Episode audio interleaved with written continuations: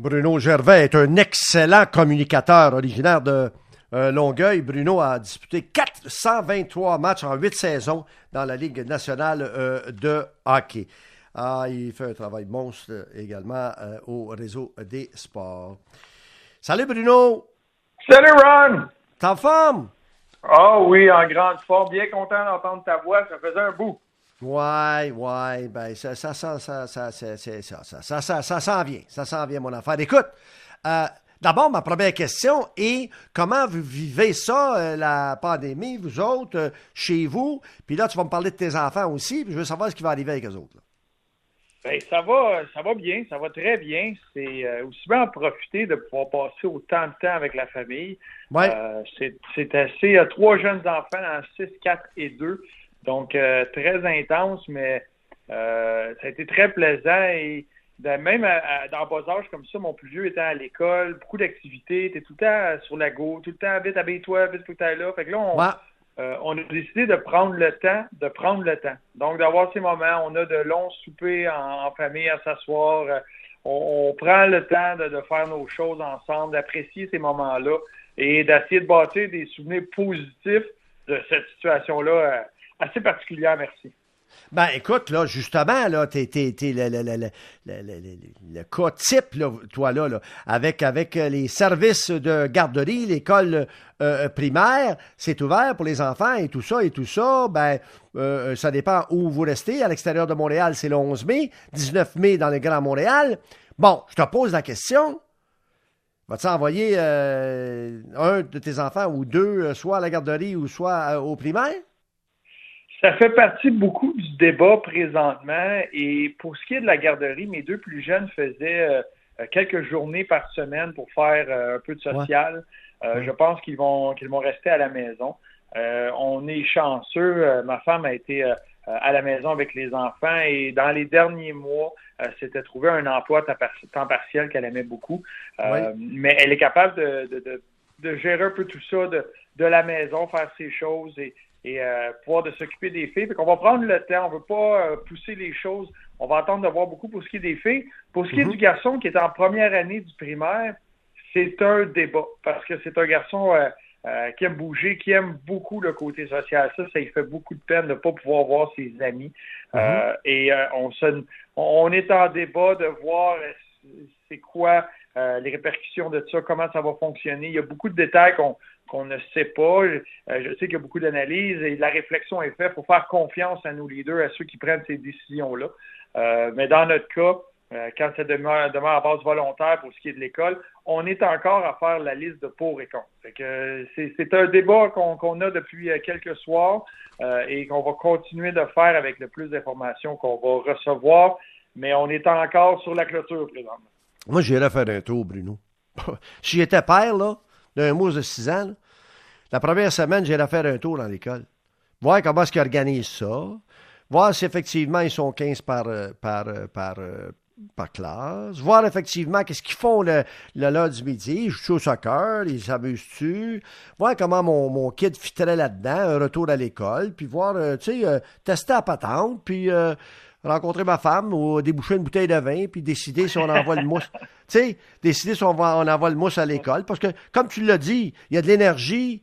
Puis, euh, puis, euh, puis avec les jeunes, il n'y a pas trop de danger pour les jeunes, j'imagine. Hein? Euh, alors, euh, ouais, c'est, c'est, c'est quelque chose, quelque chose quand même d'important, une bonne décision, décision à prendre. Écoute, la Ligue américaine de hockey annulera probablement sa saison là, euh, en raison de la pandémie euh, de COVID-19. Euh, il y a 31 équipes aussi dans la Ligue américaine. On va suspendre complètement. On va arrêter. Il n'y aura pas de, de fin de saison puis de série de fin de saison. T'es pas surpris? Non, pas surpris, parce que dans tous les scénarios, dans, dans tout ce qui se dessinait pour de la Ligue nationale, quand Ouais. on fait le tour des, des organisations, puis je parle à des joueurs qui sont sur la clôture là, entre les deux, qui faisaient la navette, ou des joueurs qui étaient prêts d'être appelés, Ouais. il y a plusieurs organisations qui vont avoir besoin, besoin de ces joueurs-là. C'est tellement de l'inconnu. Euh, tu ne connais pas l'installation de chacun de ces joueurs-là. Ouais. Donc, quand ça va repartir, euh, il y a beaucoup de, de- de commentaires qui se font dans la direction où les équipes ont le droit d'amener même jusqu'à 30 joueurs avec Ouais. eux.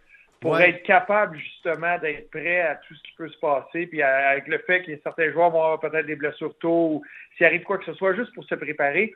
Donc, si tu viens chercher 30 joueurs de ton organisation, ça commence à être très mince dans la Ligue américaine.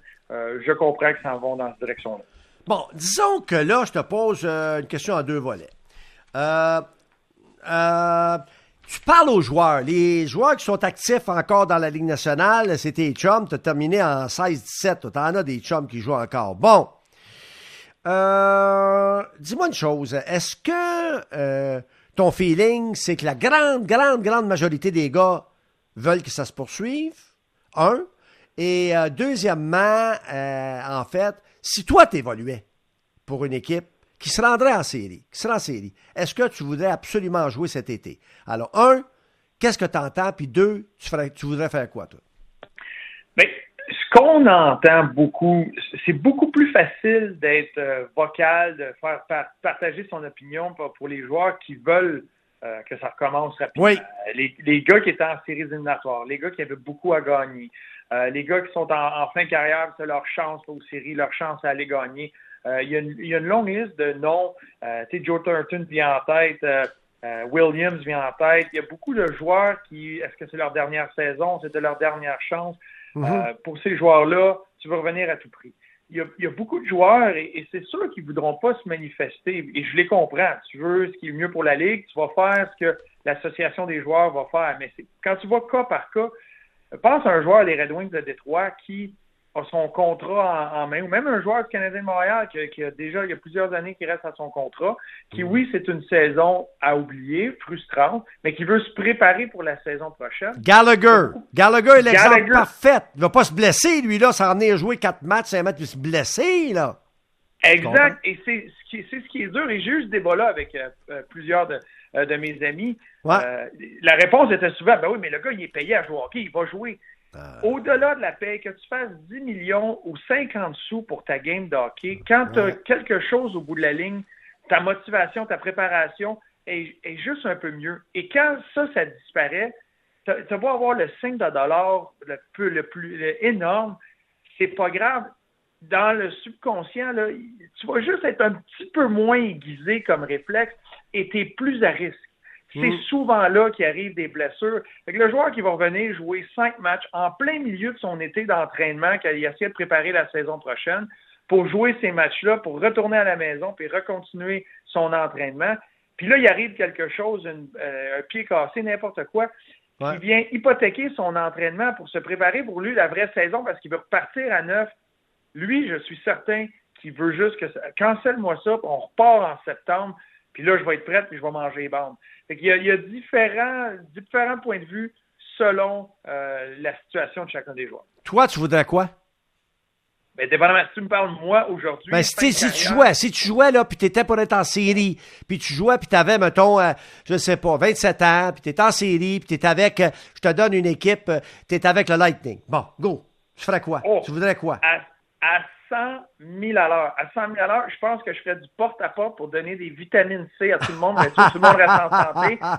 C'est sûr que je veux jouer, surtout une équipe comme le Lightning, euh, avec la saison qui est en train de connaître, on dirait que les étoiles sont en train de s'aligner pour eux, pour euh, une conquête de la Coupe Stanley. Euh, et quand tu as la chance d'être en série, puis tu peux aller être un contendant pour la Coupe Stanley, mm. arrive pas souvent, ça, ça peut passer très vite, puis ça peut être ta chance de la gagner tu veux pas laisser ça passer. C'est sûr que tu fais tout ce qui est en ton possible. Il n'y a pas grand-chose que tu contrôles comme joueur, mais tu t'assures mm. d'être prêt. Parce que quand mm. ça, si jamais ça part, tu veux être capable de, suivre le rythme, même de donner le ton. Bruno, les jeunes t'écoutent euh, et les jeunes t'apprécient. Moi, je t'apprécie, mais j'ai une question à te poser. Tu as été un choix, toi, de sixième ronde des Islanders en 2003, c'est ça? Exact. Le meilleur repêchage de l'histoire du hockey. Ouais. 2003. ouais, ouais. Ben, ben, pour toi, ça a été extraordinaire. Tu es assis là, t'attends une ronde, deux rondes, trois rondes, quatre rondes, cinq rondes. Là, tu dis, il en reste plus trop trop, là, des rondes. Là. Puis là, à un moment donné, en sixième ronde, les Islanders te réclament. Et tu connais une merveilleuse carrière de hockeyeur dans la Ligue nationale de hockey.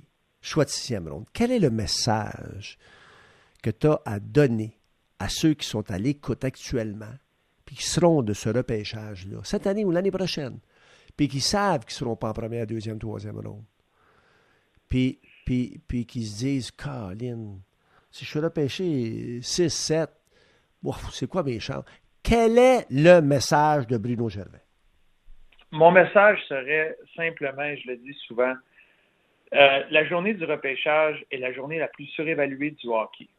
Il faut l'apprécier. C'est un moment particulier et c'est, spécial de voir une équipe de la Ligue nationale euh, acquérir, tes, prendre tes droits. Que ça, ça arrive ou pas, que tu sois repêché ou non, ce n'est que le début d'une nouvelle aventure quand tu passes au hockey professionnel. Il y a toutes sortes de chemins pour s'y rendre. Il n'y a pas de bon chemin.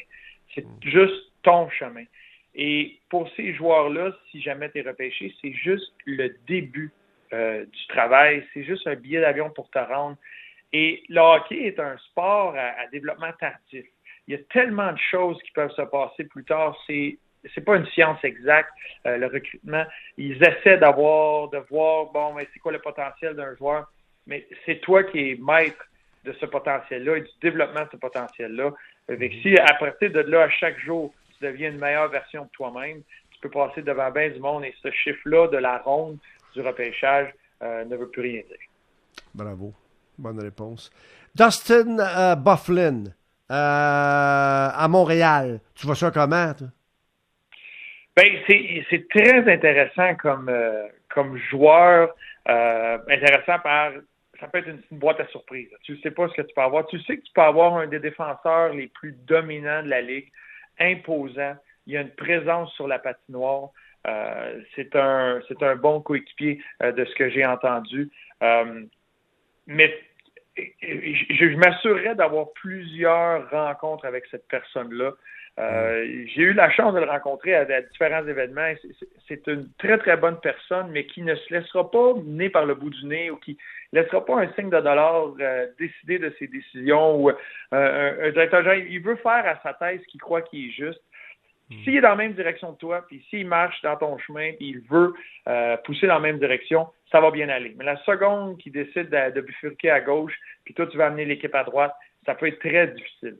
C'est le genre de joueur que, à bas risque, un peu comme ça a été à l'image de Kovalchuk, tu essaies de diminuer les risques possibles en termes d'années. si tu as de la place sur la masse, ça pourrait être intéressant parce que c'est une présence immédiate sur la patinoire pour ton équipe.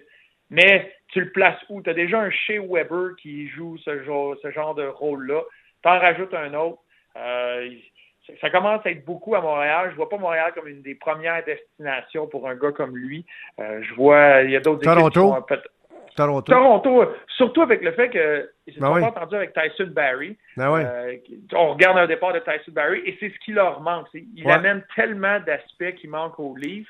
Et là, tu peux amener un peu de motivation à un joueur, justement, une gars nous autres, on s'en va chercher la Coupe Stanley. On a besoin de toi, on a besoin de ça. Es-tu capable de l'enligner pendant un an ou deux, puis on essaie d'aller en gagner une coupe à, Toronto? Si c'est ça qui peut le motiver et allumer son feu, il pourrait être très dangereux avec les Dem Tchenko, le gardien de but russe, 26 ans. Euh, euh, euh Croatie, on ne connaît pas. Je ne connais pas. Je ne sais même pas s'il fait un split. Bon, euh, est-ce que lui, est-ce que lui, Bruno Gervais, c'est plus une acquisition pour la grande équipe ou bien c'est juste pour euh, euh, nous euh, stabiliser dans la Ligue américaine, puis peut-être un petit coussin. On ne sait jamais, tu veux dire, mais c'est à peu près ça. Comment tu vois ça? À mes yeux, je vois ça comme un test pour être le deuxième gardien de Carey Price. Ah oui?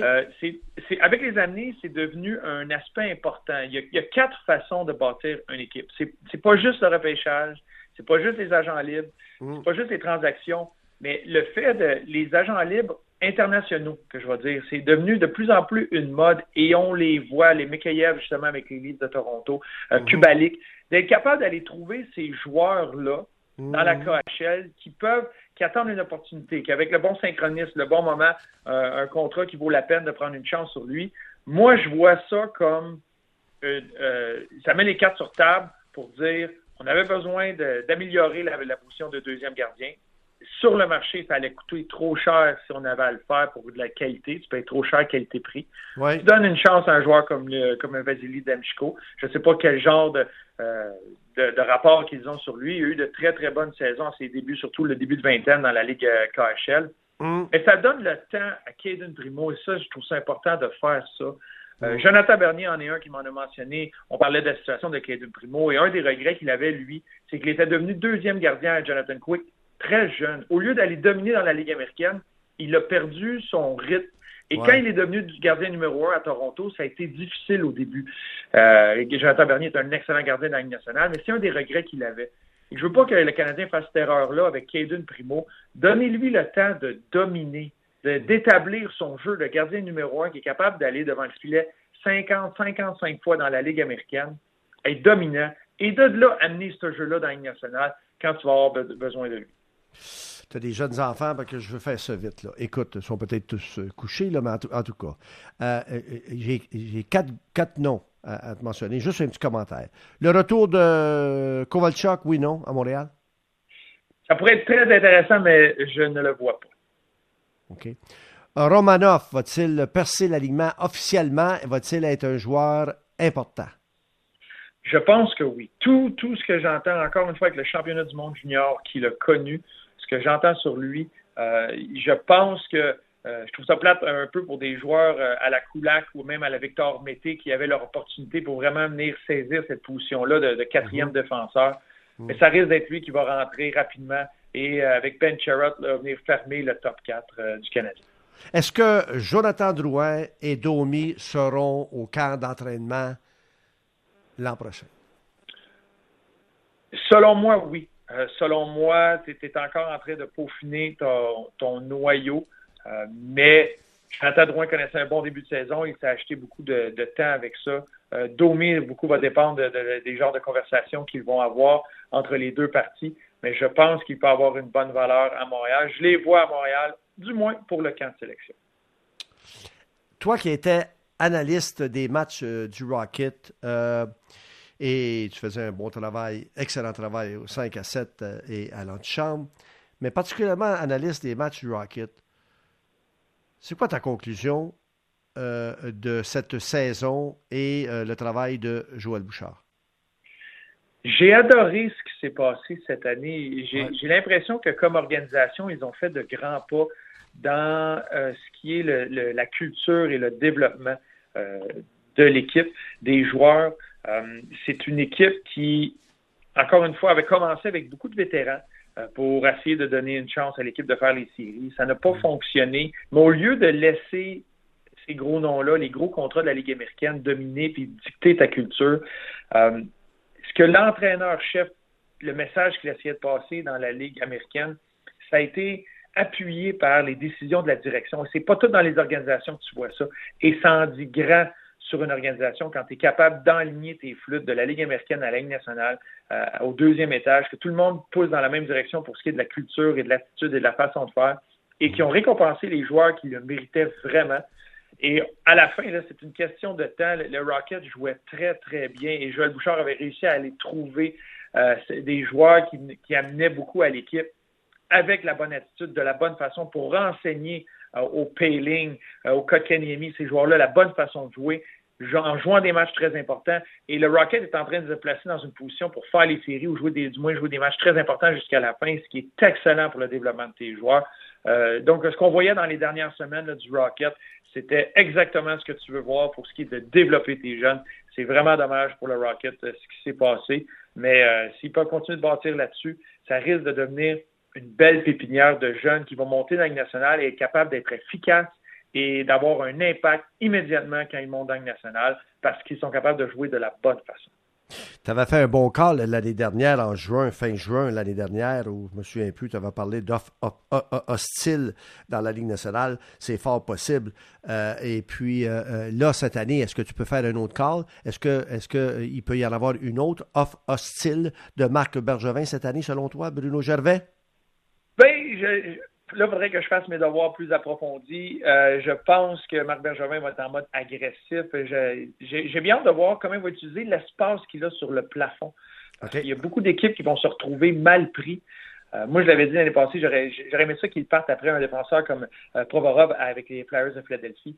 Mais ça va être intéressant de voir si c'est par l'offre hostile ou là, avec tous les atouts, les choix repêchage, tout ce qu'il mm-hmm. possède présentement, Marc Bergevin est maintenant en une position de force qu'est-ce qu'il va faire avec ça, comment il va pouvoir avancer avec tout ce qu'il a devant la main et peut-être transformer de la quantité en grande qualité. Euh, ça, c'est ce qui va être intéressant à suivre. Mais je vais faire mes devoirs euh, plus profondément et je vais te revenir avec une direction plus précise, Ron. Je suis persuadé que Bruno Gervais, lorsque je me bercerai en quelque part sous un genre de pommier, euh, je suis persuadé que dans 30 ans d'ici, tu vas être encore un des grands communicateurs et un grand spécialiste de hockey, entre autres. Euh, je te souhaite une belle carrière. Merci d'avoir été là ce soir. Ben, merci beaucoup, Ron. Toujours un plaisir. Je te ferai une salutation à toi qui se berce sous ton pommier. T'es gentil. Bye, Bruno. Salut là. Bye bye, bye bye.